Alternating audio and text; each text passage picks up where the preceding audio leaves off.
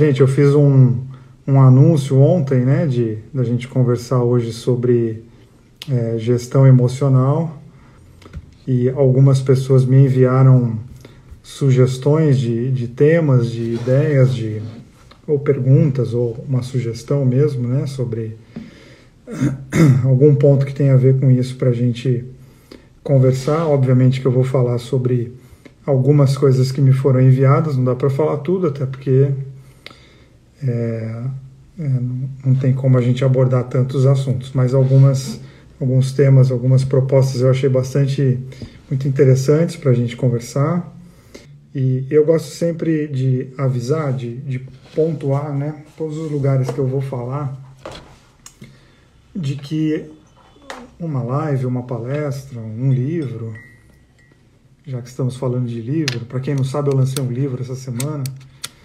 É, a gente apresenta ideias e não, e não necessariamente verdades absolutas. É, as nossas ideias elas sempre são fruto da nossa experiência, elas são frutos da nossa vivência, é o empírico, né? É aquilo que eu vivo, aquilo que eu tenho, é, eu ofereço para as pessoas. E o que eu vou fazer com vocês aqui hoje à noite é o que eu faço semanalmente com, com textos, com podcast, com vídeo. Vídeo faz tempo que eu não vídeo faz tempo que eu não gravo mas é apontar é, aquilo que eu vivo, aquilo que eu penso sobre a vida. E, e eu começo então falando para você exatamente sobre essa ideia de gestão emocional. Eu tive durante muito tempo uma certa, até um certo preconceito com, a, com essa expressão gestão emocional, porque ela, ela é uma expressão, ela remete a algo muito administrativo, né? essa gestão. É, parece que a gente está falando de uma coisa muito mecânica, de uma coisa exata, e quando que as emoções elas são exatamente o contrário, não existe exatidão, não existe mecanicidade, o que existe na, no mundo das emoções é volatilidade, existe a, a flutuação, porque as nossas emoções elas são flutuantes, nós somos flutuantes naquilo que nós sentimos, nós podemos acordar muito bem na, hoje na quinta-feira e amanhã sexta-feira não acordar tão bem e vice-versa, ou seja, a gente vai mudando. E talvez esse seja o ponto um ponto um para a gente começar a colocar na cabeça, que é normalizar exatamente a, a não linearidade das nossas emoções. É, não tem linearidade no mundo emocional, a gente tem sim que saber lidar com as nossas variações emocionais. Ninguém vai ficar triste o tempo todo, ninguém vai ficar feliz o tempo todo. É, por quê? Porque não existe essa, essa linha reta quando a gente fala do nosso mundo interno, do nosso mundo emocional. É, então, talvez esse seja já um ponto super interessante, porque isso é muito comum de eu ouvir nas mensagens que eu recebo em rede social ou até aqui mesmo no meu consultório. Aliás, eu estou falando com vocês a partir do meu consultório. Encerrei meu último atendimento do dia a uma hora e estou aqui ainda no consultório falando com vocês. E então é muito comum de ouvir, ah, eu tenho uma flutuação emocional muito grande, eu tenho uma uma, uma variação. É óbvio que a gente tem que tomar cuidado com os limites né, da, do, dos picos de euforia ou os vales da depressão, porque de fato nós estamos falando de, de situações mais extremas e a gente precisa sempre tentar trazer aqui para a linha do meio. Mas aqui nessa linha do meio a gente vai ter uma variação, ela é inevitável. Mas vamos lá, a primeira pessoa que me mandou ontem uma sugestão, uma, uma, uma pergunta, na verdade, a pergunta é assim: como gerenciar emoções se você é dependente emocionalmente de um gestor, entre aspas, não muito bondoso, entre aspas? Está usando de uma certa ironia aqui para falar de alguma pessoa é, que tem é, tra um tratamento, eu entendo que abusivo ou até tóxico. É, eu poderia, e ah, quero lembrar vocês também que obviamente eu não estou respondendo a uma pessoa, porque eu não vou, não vou responder é, por exemplo, essa pessoa que mandou essa pergunta eu não conheço. Então eu não estou falando daquele caso específico dessas duas pessoas, eu estou falando em termos gerais aquilo que eu poderia dizer sobre um assunto em termos de todo mundo que está aqui nessa live, inclusive para mim mesmo. É, que é a dependência emocional. Mas quando a gente pensa assim, né, quer dizer, como que eu gerencio o fato de outra pessoa estar é, gerindo a minha vida? Tem até uma contradição na própria pergunta. E acho que uma questão muito importante da gente é, já responder de cara é por que, que tem outra pessoa gerindo a minha vida? por que, que tem alguém que está no controle da minha vida que não sou eu mesmo? Porque ninguém tem que controlar a tua vida que não seja você mesmo.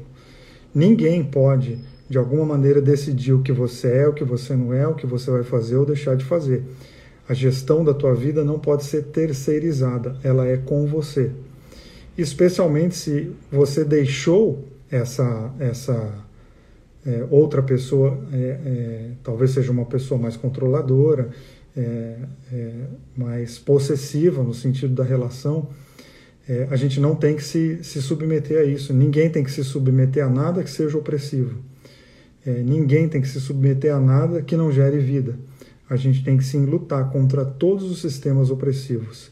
A gente precisa é, tentar de alguma maneira sempre se posicionar e a gente precisa é, num longo prazo, claro que não é num curto prazo que a gente faz isso, mas num longo prazo, é tentar inclusive sair dessa relação, porque relações tóxicas não têm que ser mantidas, relações tóxicas têm que ser excluídas, seja ela qual for, seja lá com quem for.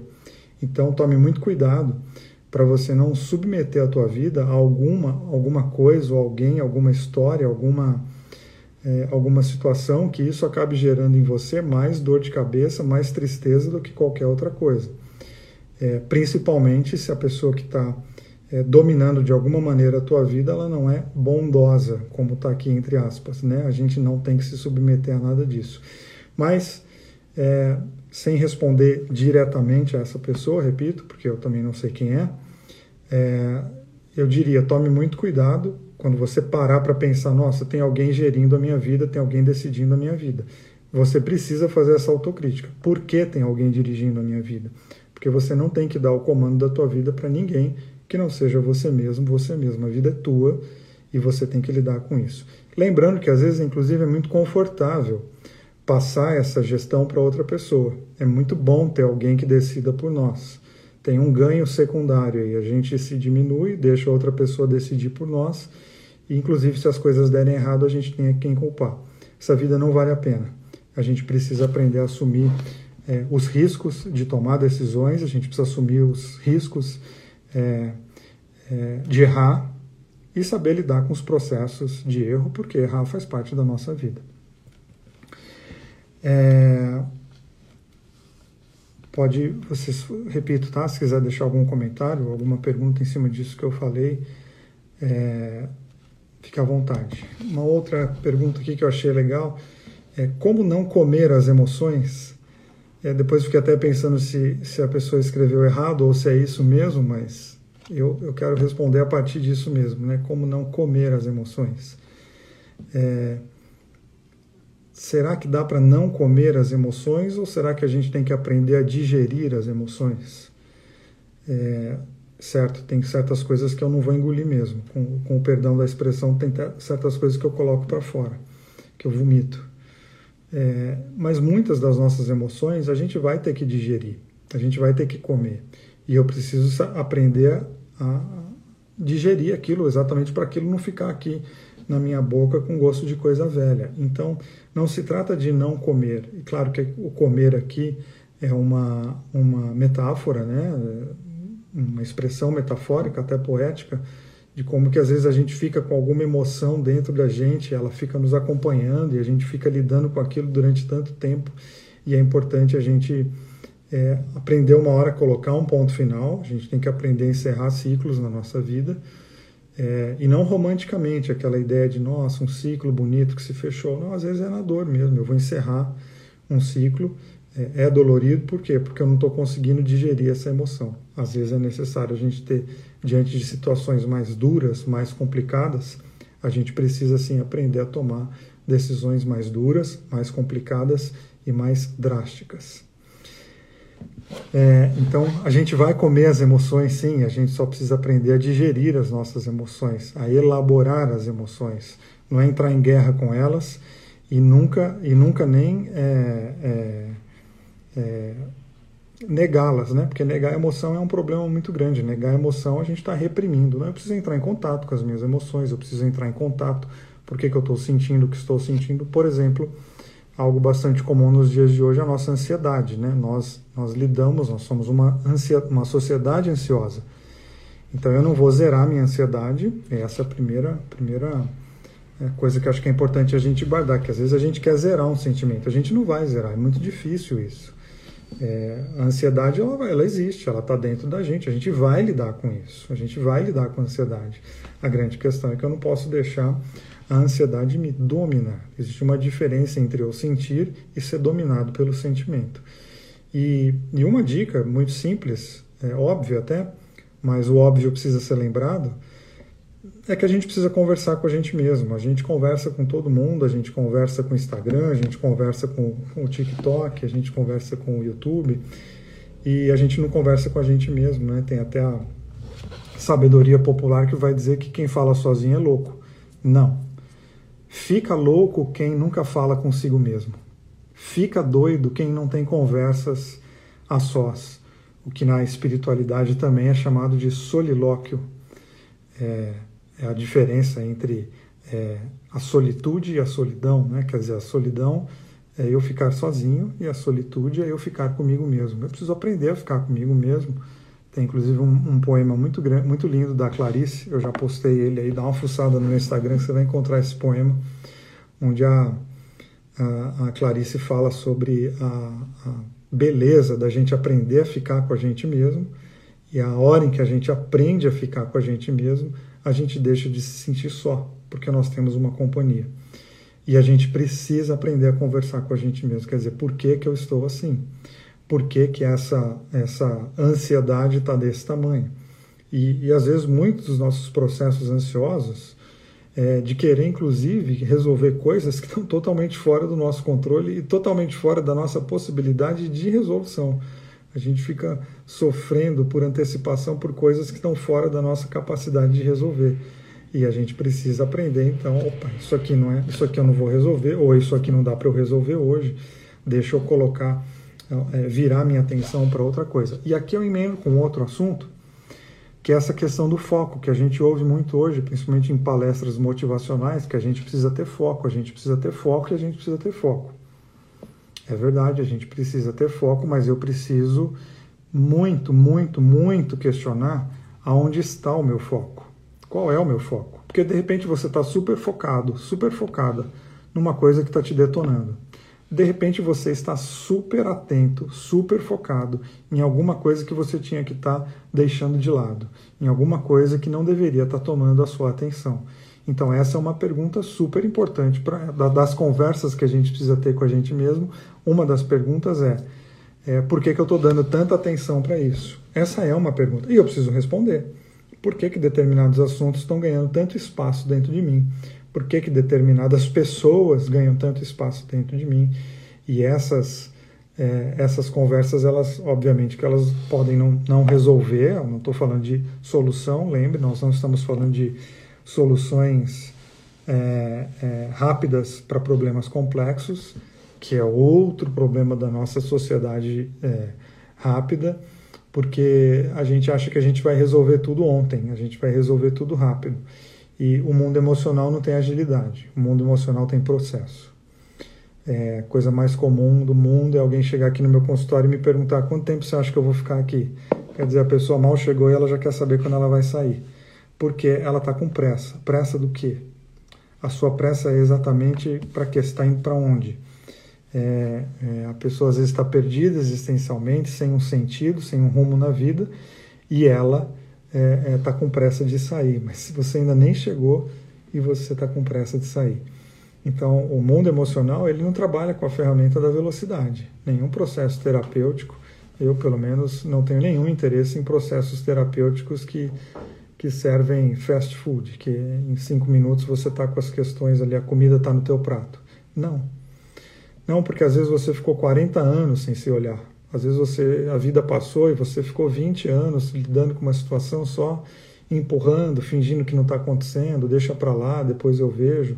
Não, é importante a gente respeitar os nossos processos, inclusive é, exigir velocidade nas nossas, nos nossos processos de cura é uma agressão com a gente mesmo, né? Quer dizer, eu entro num processo de me conhecer e eu preciso me conhecer em sete dias. Você está se violentando novamente, você está se ferindo novamente. Por que, que você está exigindo tanta velocidade de uma coisa que você deveria é, é, ter prazer em fazer de uma maneira muito mais é, bem trabalhada, de uma maneira mais lenta, inclusive, inclusive essa lentidão, é, eu uso a palavra lentidão talvez porque eu não tenha recursos linguísticos para usar outra palavra, mas é, não é lentidão, exatamente porque ninguém pode me dizer se eu estou rápido ou se eu estou devagar. É o meu tempo, é o meu time. É, é, então lembra disso, não, quando você entrar num processo de, de tratar suas feridas, de tratar os seus traumas, não cai nesse desespero de que você precisa, ah, está demorando muito. Quem que tem a régua para dizer que está demorando muito ou que está rápido? Quem que é dono dessa verdade para determinar qual é o tempo que você vai levar para tratar alguma questão na tua vida? E essa obsessão com o tempo, eu acredito que acaba inclusive gerando mais mais dores ainda, mais ansiedade ainda, porque você está é, tá achando que tudo ia ser resolvido rápido, né? O, o Cortella, quem me segue sabe que eu gosto muito dele, e ele fala sobre a miogização da sociedade, né? Que a gente acha que a gente vai resolver as coisas igual o miojo, que com três minutos ele está pronto. E ele faz um contraponto muito legal de que, é, é, em, de, em, contraponto à miogização, a gente deveria lidar com a pamonhanização. Tem um vídeo ou um texto dele sobre isso na internet.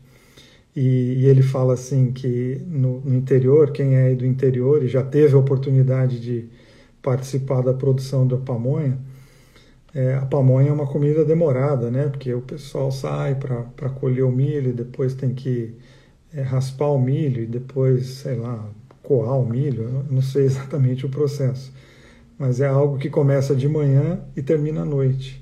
E é todo mundo ao redor da mesa celebrando o trabalho de todo mundo. Quer dizer, é, inclusive na minha adolescência, chamar alguém de pamonha era pejorativo, né? Tipo, pamonha era uma pessoa tipo devagar, talvez lerda, demorada nesse sentido de que, de que é, é lento. E aí o Cortella vem e diz, não, a gente deveria ser a sociedade da pamonha, que respeita o processo, que está todo mundo junto ao redor da mesa celebrando as nossas conquistas, onde a gente não faz tudo rápido achando que resolveu o problema. É, então tem que tomar muito cuidado para não misturar as coisas e achar que, que a tua vida emocional ela pode ser é, datada, assim como são os boletos, né? Alguém já falou, meu, você não é um boleto que vence dia 20, é, para você estar tá preocupado com essa data. Não. Respeite o processo da tua vida e lembra que toda vez que você está se cuidando, poxa, você já está você já tá bem melhor que a maioria, porque pelo menos você está se olhando, você está se encarando, está tendo a coragem de lidar com o espelho, né? Eu falo muito sobre essa metáfora, inclusive eu tenho um livro também, está esgotado, mas eu tenho, que chama Espelhos na Alma. E, e a ideia da, desse, dessa, desse título, Espelhos na Alma, é a coragem da gente se olhar por dentro. Porque por dentro é o que? É quem eu sou, meu, meus comportamentos, meus valores, as ideias que eu tenho e que acabam dirigindo a minha vida, que acabam é, é, coordenando as minhas decisões, que acabam decidindo que tipo de marido que eu sou, que tipo de pai eu sou, que tipo de amigo que eu sou, que tipo de psicanalista que eu sou. Então é uma coragem que a gente precisa ter é, de se enxergar, de se olhar, e todo mundo que faz isso, de alguma maneira, está tá se cuidando, está se olhando. É, é, a coragem, e, escrevi alguns textos e usei também essa, essa é, metáfora, é, essa, desculpa, essa metáfora não, essa comparação, que é a necessidade de na vida a gente ter autocrítica, e autoestima. As duas coisas. Elas isoladas podem trazer sérios problemas para a gente. E vou explicar para vocês. Se eu tiver somente autocrítica, é, e lembra aqui que autocrítica, eu não estou falando de você falar mal de você mesmo. A gente precisa, às vezes, refazer o nosso dicionário, porque algumas palavras elas acabam é, perdendo o efeito. Então, se criticar não significa você falar mal de você mesmo. Se criticar significa você se questionar, colocar um espelho na alma. Você precisa aprender a olhar dentro de você. Então, autocrítica é quando eu começo a olhar os meus comportamentos. E quando eu falo isso, eu, eu, eu gosto muito de, de, de enfatizar, de colocar em negrito, que olhar os comportamentos não é você fazer uma viagem é, absurda não é você fazer uma viagem inviável, não. olhar os seus comportamentos, você ver como é que você falou com a tua mãe hoje. Isso aí é o teu comportamento. Porque, inclusive, como você falou hoje, é o sentido da tua vida. Né, respondendo à grande pergunta: qual o sentido da vida? O sentido da vida é o que você fez no último mês. Como é que você viveu o teu último mês? Esse é o teu sentido de vida. Mas a gente vai filosofando, né, o sentido da vida e vai procurando um milhão de respostas. O sentido da vida já está dado por você mesmo, como você viveu os últimos meses. Esse é o teu sentido da vida. A boa notícia é que a gente pode refazer os nossos sentidos. E como que a gente refaz? Com autocrítica olhando as minhas posturas, olhando os meus questionamentos, eu consigo refazer os meus sentidos. Então eu preciso ter autocrítica com autoestima. Por quê? Porque autocrítica sozinha eu corro o grande risco de me detonar. Eu corro o grande risco de pesar demais aqui a mão e acabar me ferindo.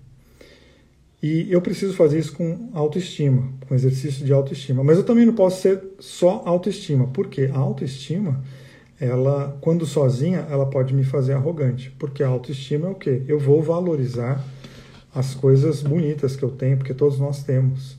Você pode estar tá num processo de, de, de, de não estar tá vendo beleza em você mesmo, você está pegando pesado demais aí no no martelo do julgamento. Não, você tem coisas muito bonitas dentro de você. E eu preciso trabalhar minha autoestima. É... Então eu preciso colocar para conversar minha autocrítica com autoestima, porque aí eu consigo sim deixar um. fazer um, uma salada muito boa. Eu me questiono, mas eu também me amo. Eu me critico, mas eu também me elogio. Aliás, qual foi a última vez que você se elogiou? Né? Qual foi a última vez que você deu parabéns para você por alguma coisa que você fez? Qual foi a última vez que você ficou feliz com você mesmo porque você conseguiu fazer alguma coisa que até então você não tinha feito? Então a gente precisa tomar cuidado com isso, porque às vezes quando a gente erra, pô, o martelo da condenação vem que vem. E quando a gente acerta, aí a gente fala, ah, não fiz mais que obrigação. A gente precisa trabalhar isso, de aprender a celebrar nossas conquistas, por menores que elas sejam, elas precisam ser celebradas. Porque ao contrário disso, é a gente dar para o negativo, é a gente dar para os nossos erros, para as nossas vaciladas, é, é um peso muito maior e uma importância muito maior do que para as nossas virtudes, para os nossos acertos, para as coisas bonitas que a gente faz. Então a gente precisa, nesse trabalho de, de autocrítica e autoestima, a gente precisa é, trabalhar. Tem algumas pessoas dizendo, ah, eu me critico, eu me critico muito, eu só consigo me criticar. Não se esconda atrás dessa frase, porque isso é auto-boicote. É, você precisa começar então a inverter esse jogo na tua vida, porque não adianta ficar com essas frases, porque senão você vai se condicionar a ficar no mesmo lugar. A gente precisa colocar nossa vida em movimento, porque movimento gera movimento e apatia gera apatia. Quanto mais parado você ficar, você vai se paralisar, igual injetar um braço. Se você engessar um braço, ele vai ficar por uma razão que precisa, ok, o braço está engessado porque precisa para ser curado. E depois que você tirar o gesso, ele não sai, não vai se mexer. Precisa de fisioterapia para mexer. Por quê? Porque paralisia gera paralisia. Então a gente não pode é, ficar parado, a gente tem que gerar movimentos. Só que a nossa questão é que ela é sempre macro. A gente acha que a gente tem que gerar grandes movimentos. E a vida não acontece no macro, a vida acontece no micro. A gente tem que focar nos pequenos detalhes da nossa vida, porque é nesse detalhe aí que a gente se define. A vida definida no detalhe. Então, ah, eu tenho uma baixa autoestima. Então, você ficar falando isso não ajuda em nada. Você ficar alimentando isso não vai te fortalecer em nada. Você tem que começar a olhar as coisas bonitas que você tem. Você tem que começar a olhar para as suas virtudes. Você tem que começar agora a prestar atenção no que, que você tem de bonito. Você tem coisas bonitas dentro de você.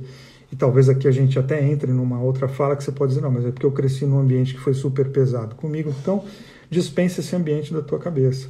Não, mas eu cresci num, com um pai que era extremamente rigoroso. Então, não deixe mais esse pai, o rigor desse pai, continuar dominando a tua vida. Agora você, você tem que assumir as rédeas e colocar um novo padrão de comportamento, senão você está agindo igualzinho a esse pai rigoroso. Esse pai que não te valorizou e hoje você não se valoriza e você reclama do pai, mas você está agindo como ele.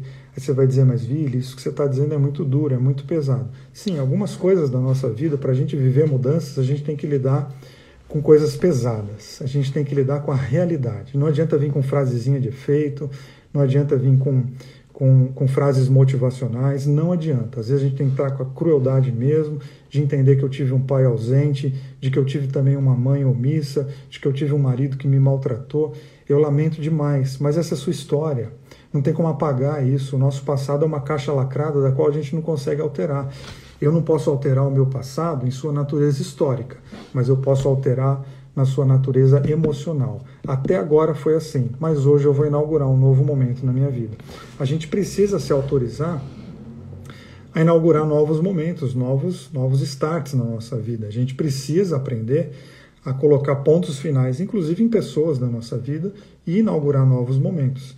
Eu já citei um zilhão de vezes uma frase do, do Jean Paul Sartre, que ele diz assim: é, hoje, mais ou menos assim, né? agora, hoje, é, não importa o que fizeram com você, agora a questão é o que você vai fazer com aquilo que fizeram com você. A frase é, é pesada porque começa dizendo Uh, não importa o que fizeram com você, não importa enquanto valor hoje. Hoje não importa mais, porque está feito. É claro que importa, se te feriu, importa. Inclusive, importar significa que eu trouxe para dentro. Então, se importa porque está aqui dentro, está aqui dentro, está doendo, está machucando. Mas e aí, eu vou deixar isso aqui aqui dentro ou eu vou começar a, a, a fazer outro olhar? É, começar a olhar para a minha vida sobre outras, sobre outras perspectivas, começar a encarar é, olhar as minhas virtudes, eu vou olhar um pouco mais para a minha autoestima. Então entende que tem gente aqui que talvez é, é, se ache demais, então trabalhe sua, auto, sua autocrítica. Se você está se achando de menos, trabalhe sua autoestima, mas pare com essas frases do tipo, não, eu, a minha, eu sou muito ruim, não, eu não dou conta, eu não. Ah, você está fortalecendo a apatia, você está, sabe o quê? Patrocinando a monotonia. Você está ficando no mesmo tom, você está se sujeitando a ficar no mesmo lugar. E na vida a gente tem que aprender a levantar e se mexer.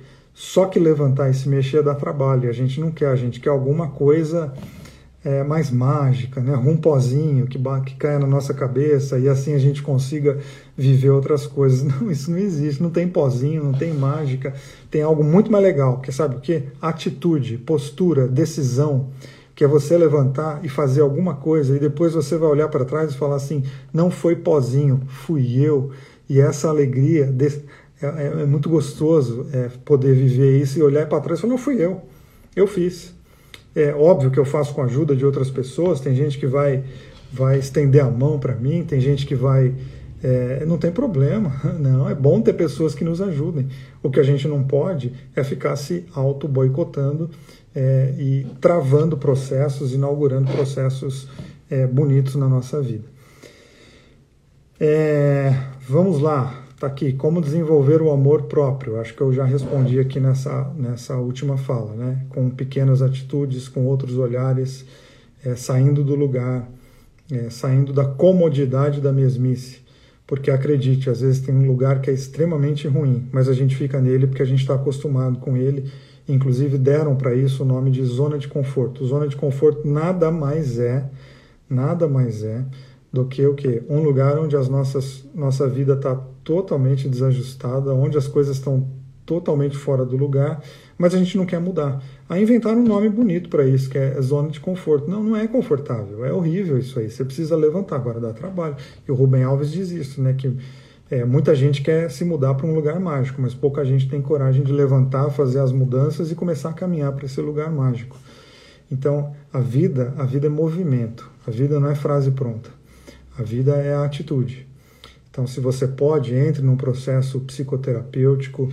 Eu sei que isso demanda tempo, eu sei que isso demanda dinheiro, mas se você pode, faça isso, porque talvez exatamente o que você precisa é, é, é, é iniciar esse processo. Aí você vai dizer assim: Ouvir você ao indicar um processo psicoterapêutico, você está advogando em causa própria? Não, eu não estou advogando em causa própria, eu não preciso fazer isso aqui, eu estou advogando em tua própria causa. Você precisa disso, eu preciso disso, e, e, e isso não é defeito, né? Isso é a gente encarar a nossa humanidade, se a gente aceitar que somos seres humanos e tem momentos da vida que eu não vou conseguir encarar sozinho, é, eu preciso de alguém me dando força. Então, como que eu desenvolvo amor próprio? de, de uma maneira leve, é, dia a dia, poucas, lembra, é microgerenciamento, é coisa pouca. Vocês sabem que eu, eu sou corredor de rua, é, já corri algumas maratonas, estou nesse momento aqui que eu estou falando com vocês, é, nessa live, eu estou treinando para uma maratona que eu vou correr em novembro. E, e, eu, e muita gente fala, nossa, eu nunca correria uma maratona. Não, você que fala essa frase não mesmo, porque você já está inclusive sentenciando que você nunca correria. Então, como é que você vai correr? Né? Se você chega e diz assim, ah, eu nunca vou correr uma maratona. Não, claro que não. Você acabou de dizer que não. É, eu nunca vou, vou escrever um livro. Não, claro que não. Você acabou de dizer que não, porque você já está confirmando que você não vai escrever nada, que você não vai nem tentar escrever uma página, então você não vai escrever um livro. Ah, eu nunca vou correr uma maratona. Não, porque se você não correr 200 metros, você nunca vai correr 42 quilômetros. Mas é possível todo mundo aí correr uma maratona? Sim, é possível. Se é possível para mim, é possível para vocês. O que, que a gente tem que ter? Tem que ter disciplina, tem que ter vontade, né? Porque tudo na vida começa com um negocinho chamado desejo e a partir disso um outro negocinho chamado disciplina. E dá para correr uma maratona daqui a um mês? Óbvio que não. Claro que não. Vai começar com o quê? Com pequenas mudanças no teu dia a dia. Então, quando você começa com pequenas mudanças no teu dia a dia, um dia você corre um quilômetro, um ano depois você corre 42. A vida acontece com decisão e com microgerenciamento das minhas pequenas coisas. Para para pensar quantas pequenas Ó, faz o seguinte exercício, você que acredita que a vida só muda com coisa grande. Quantas decisões grandes você tomou essa semana, hoje é quinta-feira, e quantas pequenas decisões você tomou até hoje? Eu te garanto que talvez grandes decisões, eu posso te dizer, grandes decisões essa semana eu não tomei. Mas tomei muitas pequenas decisões, elas estão no meu dia a dia, elas são minha vida. E elas definem quem eu sou. É, vamos lá para mais um, é, mais uma ideia que, que me mandaram aqui. Dicas para lidar com a vida e desenvolver a gestão emocional de uma forma leve nesse mundo complexo. Pô, acho que eu também já, já respondi, né? É, dicas para desenvolver as, as, algumas que eu tenho é, são essas, né? De a gente fazer microgerenciamento da nossa vida, é, pegar mais leve com a gente, começar a fazer olhares é, mais bonitos para a nossa vida, é, se mexer, se mexer um pouquinho. Se você se mexer um pouquinho hoje, você já está melhor, porque ontem você não se mexeu nada. Então a gente tem que ir, sim, na leveza, é, nesse mundo complexo. O mundo é muito complexo, a nossa vida é muito complexa, cheia de problema para cima e para baixo. Por isso que é, é, tão importante a gente ter um, um, uma não ter o desejo e eu sei que eu falo isso e muita gente não gosta, ou, ou, ou brinca comigo assim ironicamente, de ter a vida toda arrumada, né? Que esse parece que é um desejo nosso, né? Pô, eu quero estar com a minha vida toda arrumada. Isso não vai acontecer nunca. Tua vida nunca vai estar toda arrumada, porque a existência humana não é arrumada. É, a existência humana ela é bagunçada por por nós somos assim. Então não adianta a gente querer ficar numa. Não, quero organizar minha vida toda. Não, não caia nessa, não. Não, aceite algumas bagunças internas, elas fazem parte da vida. Talvez viver bem significa que alguns problemas não serão resolvidos, pelo menos não agora. Talvez viver com qualidade de vida significa eu aceitar o fato de que eu vou ter que lidar com alguns incômodos por muito tempo. Ah, pronto, já comecei inclusive a tirar algumas coisas da minha é, é, da minha, do meu foco de preocupação. Então, às vezes a gente precisa desse, desse, desse desses outros é, olhares, né? Desses outros, dessas outras percepções, é, para a gente conseguir lidar com essa complexa, complexa é, é, sistema emocional que é o nosso. Né? Eu e você somos complexos, para não dizer que somos complicados, confusos ou outras, ou outras palavras mais é, intensas. É, vamos lá. Tem uma pergunta aqui que, que é sobre espiritualidade. É, qual, talvez a importância da espiritualidade na, na, gestão das emoções e no domínio próprio. É, domínio próprio é uma, é uma expressão que a, a espiritualidade cristã fala sobre ela, né? uma pessoa que é, é tem a vida guiada por Deus e ela tem uma série de características, e uma delas é o domínio próprio. Inclusive, a resiliência fala algo muito parecido, mas não usa o nome domínio próprio, usa autocontrole, que são duas coisas, se não a mesma coisa, duas coisas muito, muito semelhantes. Sim, está tá comprovado a importância da, de como que a espiritualidade, né, a, a fé, pode ajudar a gente a lidar com as complexidades da nossa vida. É, Mas também está, está comprovado como que a fé pode complicar a nossa vida. As duas coisas são verdade. Então não aposte que qualquer caminho de fé vai resolver a tua vida, porque não vai. Existem caminhos de fé, expressões de fé que acabam complicando muito a nossa vida, inclusive gerando em nós muito mais ilusão do que movimento. Então, se você que está me ouvindo tem uma vida de fé, ou gostaria de ter, ou quer trabalhar a tua espiritualidade, procure um espaço ou pessoas que vão é, incentivar com que a sua espiritualidade seja uma espiritualidade de movimento, uma espiritualidade de responsabilidade e não de terceirização é, para uma divindade, como que uma divindade vai resolver toda a tua vida. Não, uma espiritualidade saudável, ela vai fortalecer teu coração, vai, vai encher teu coração de esperança, de ânimo, mas quem lida com a vida não é a fé, quem lida com a vida é você, através da tua fé. Quem lida com os dramas da existência não é a espiritualidade. A espiritualidade não é uma força é, que está aqui em cima fazendo coisas. Não, a espiritualidade é um conjunto de valores. Né? Minha fé, minha espiritualidade, que é isso? É um conjunto de valores é, que eu uso para é, organizar minha vida. Assim como tem pessoas que têm esse conjunto de valores e não tem é, nada a ver com fé, né? não tem a ver com a fé. A pessoa tem conjunto de valores dela e esse, a partir desse conjunto de valores ela organiza a vida dela. Então, sim, eu contemplo a espiritualidade como algo importante para a tua vida, mas não coloque toda a sua. É, é, como assim? Ah, eu, então eu creio e porque creio não preciso mais me mexer. Não, gestão significa que você está fazendo. Ah, eu parto do princípio que quem faz é a gente. Eu parto do princípio que a gestão ela é minha. Eu é que vou gerir as minhas questões, eu é que preciso lidar com elas. E lembre também que não tomar a decisão, quer dizer, eu não faço gestão alguma, você acabou de fazer, porque a indiferença é uma decisão, a omissão é uma decisão, deixar a vida à deriva é uma decisão.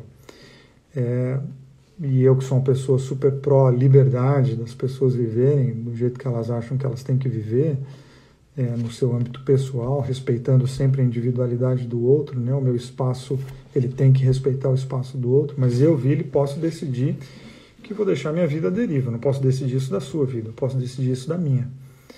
Eu acho uma péssima decisão, mas eu preciso contemplar que essa é uma opção. Mas como, respons como a minha responsabilidade é de dizer, não, tome muito cuidado, porque uma vida à deriva, não é que você não está decidindo, você decidiu, e você decidiu que qualquer coisa está bom. E não, não é que qualquer coisa tá bom. Tem muita coisa na nossa vida que não, quando a gente solta, elas ganham muito mais status de complicação, de dor, de problema ou de qualquer outra coisa. Então, cuidado, não deixe sua vida solta, não deixe a vida deriva, tome decisões, é, é, assuma né, o comando disso, dá muito trabalho, é, dá medo, né? Porque às vezes a gente não quer tomar decisão. É, porque as nossas decisões podem dar em algum lugar ruim e a gente não quer ser o responsável por isso. É, não, você é, responsável, quer você seja ou não, e que bom, que bom que você é responsável. Deu errado? Então, agora lide com o erro. É, que a gente precisa ter outra relação com o erro, né, e não a, a condenação. Um erro não pode ser um processo condenatório. Um erro tem que ser um processo de desenvolvimento. O erro tem que ser um processo de pedagogia de crescimento. Eu olho para os meus erros, eu não posso negar um erro, porque se eu nego um erro, eu tenho grande possibilidade de cometê-lo novamente. Então, o erro é o quê? Eu preciso entrar em contato com ele para que aquele erro ele entre para a história da minha vida como um processo de desenvolvimento humano, inclusive para que eu não volte a repeti-lo, inclusive como eu não, não volte a fazer aquela mesma coisa que gerou tanta dor novamente. Então, não negue suas emoções, não deixe nada solto é, siga rumo aquilo que você acha que é bonito, aquilo que você acha que vale a pena. É, boa convivência no casamento. Não é uma pergunta, é simplesmente essa frase. Boa convivência no casamento. Eu espero que você tenha uma boa convivência no teu casamento, como eu tenho no meu. Casamento é para ser uma boa convivência, sim, entre duas partes, entre duas pessoas, com seu companheiro, com a sua companheira. É, e eu entendo casamento, união entre duas pessoas, é, e, que ela, e que haja muito respeito e amor entre elas. Né? Um, um, um relacionamento, para mim, ele tem que ter igualdade e, e algo que, vou, não sei se será essa questão, mas eu vou entrar nela, É, a gente acha que uma boa convivência no casamento é estar sempre tudo bem. Às vezes a gente projeta da nossa vida pessoal para a nossa vida a dois, né? Quer dizer, se não dá para estar tá tudo bem eu comigo mesmo, vai estar tá eu tudo bem eu com outra pessoa? Outra pessoa é outro universo, outros pensamentos, outro monte de coisa. E a gente acha que ficar, ter um casamento saudável porque, por exemplo, a gente nunca tem é, conflito. Não, a ausência do conflito é que eu acho que é um problema. Né? É, um casamento tem que ter conflito. Ele não tem que ter desrespeito, ele não tem que ter violência, nenhum tipo de violência. É, não tem que ter nenhum tipo de superioridade. Casamento não pode ter nenhum tipo de controle. Num casamento ninguém tem que controlar ninguém. E é importante ter conflito. O que é conflito? Conflito significa que as duas pessoas estão ativas e elas se sentem autorizadas a expressar aquilo que elas pensam.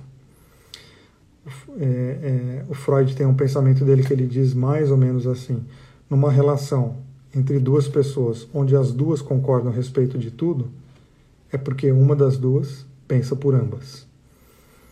É, é, impossível duas pessoas passarem a vida concordando com tudo. Não, um casamento vai ter discordância, ele vai ter conflito, uma relação, um namoro, uma amizade.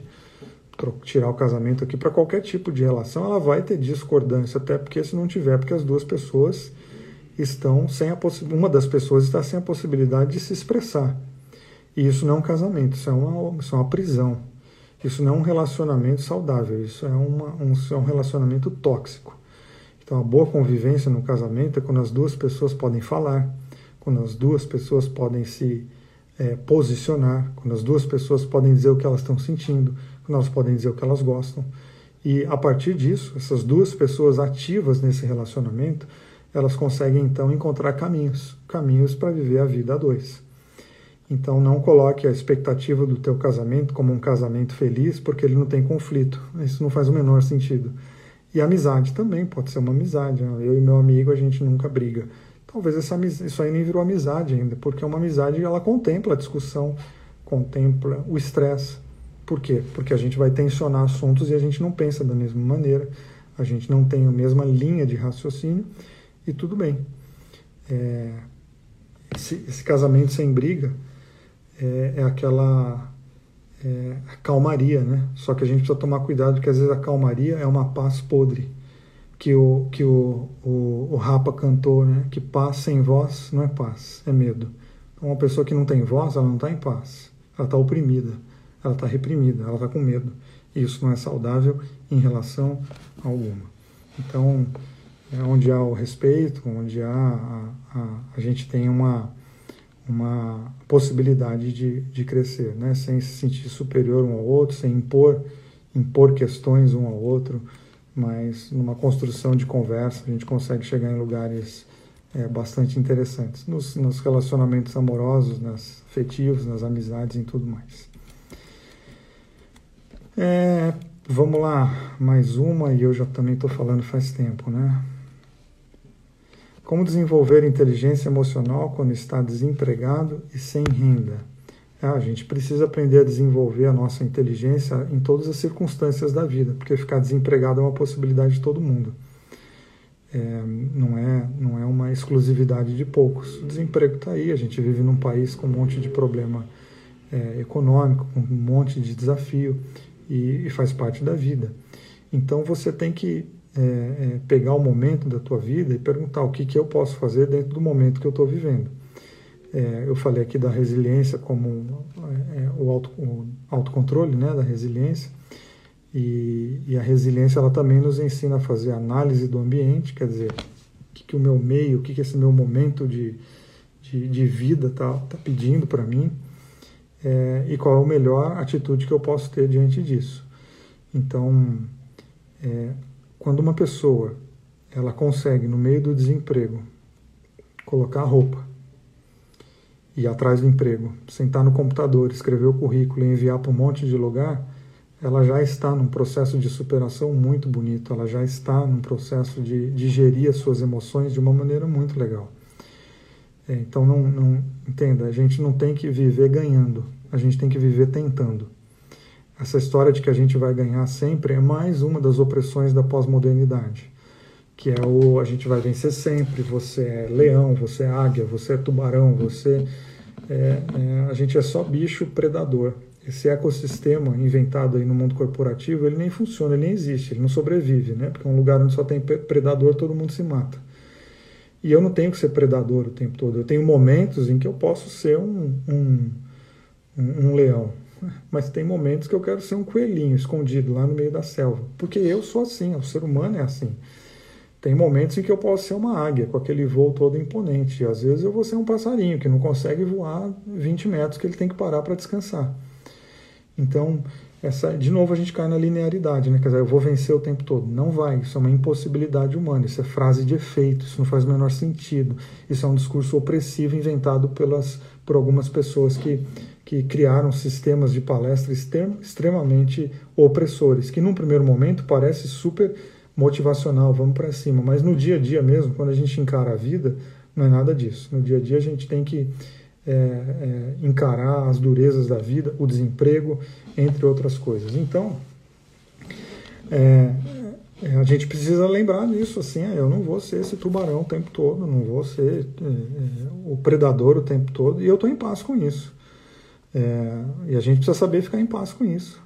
Né? Por, ah, mas o sistema ao meu redor é, não pensa assim, tá bom, eu não vou me amoldar ao sistema ao meu redor é, dessa maneira integral. Óbvio que existe uma, uma, um tipo de que eu preciso me adaptar ao sistema, porque ele é maior e mais forte do que eu, mas eu não quero, é, eu quero muito tomar cuidado para quê? Para eu não perder minha alma, porque se eu fico me obrigando a ser alguma coisa que eu não sou o tempo todo, uma hora eu me perco. Uma hora eu tô, tô absolutamente sem saber para onde ir, para onde voltar e principalmente saber quem sou eu. Então, não, não trate o teu desemprego como um, um, um fracasso da tua vida, mas encare o seu desemprego como um momento da tua vida e que ele vai passar. Eu torço muito, inclusive, para que ele passe. E depois que ele passar, você vai poder olhar para trás e dizer que legal, eu perseverei, eu aguentei o tranco, eu fui à luta, no dia mais triste eu me escondi. É, e agora eu estou aqui com um emprego novo. E você vai talvez trabalhar no emprego novo e daqui um tempo pode ser que você fique desempregada de novo, porque isso é o ciclo da vida. E vamos tentar de novo. Isso é bom? Não, isso não é bom, mas é inevitável, faz parte dos nossos processos humanos. E todos nós temos que saber é, lidar com isso. É, vou chegando ao fim aqui com vocês, eu já estou falando há, há quase uma hora. E e espero que tenha aí arranhado a superfície, pelo menos, de alguns, de alguns temas para vocês. É, eu vou voltar a fazer lives com mais regularidade, não semanal, porque a minha agenda nem permite que eu faça isso. É, hoje eu estou fazendo essa live aqui exatamente porque a minha agenda deu uma, uma folguinha nesse horário. Mas eu quero voltar a fazer mais, inclusive agora em setembro eu vou fazer uma live com, outra, com outras pessoas, é, é com a Fabi, é, e a gente vai falar sobre que setembro é o setembro amarelo, onde a gente trabalha a conscientização sobre depressão, sobre suicídio, as questões da saúde mental. E eu vou avisar vocês aqui também, vai ser muito legal ter a participação de vocês aqui. E em outros momentos vou, voltarei aqui com assuntos semelhantes a esse. É, vou, vou para quem não sabe, eu vou fazer uma propagandinha aqui, porque eu sou ruim de propaganda, mas eu lancei um livro essa semana meu livro é, é uma coletânea, na verdade, dos textos que eu escrevi no Instagram no último um ano e meio, talvez, com mais algumas frases e alguns textos inéditos que eu não postei. Então não é um livro é, denso no sentido de, de, pesado, é um livro mais para você trabalhar. Muito, aliás, muito do que eu falei aqui hoje e tentei escrever da maneira assim mais leve possível. Espero que isso também faça bem para o teu coração. Tem gente me perguntando se vai ficar gravado. Vai sim, vou, vamos, vou deixar gravado aqui nesse perfil, se fez bem para você. Se, se você conhece alguém que está precisando, é, passa para alguém essa live aqui e eu volto qualquer hora aí para a gente continuar é, a conversa. Tá bom? Um beijo para vocês e até mais.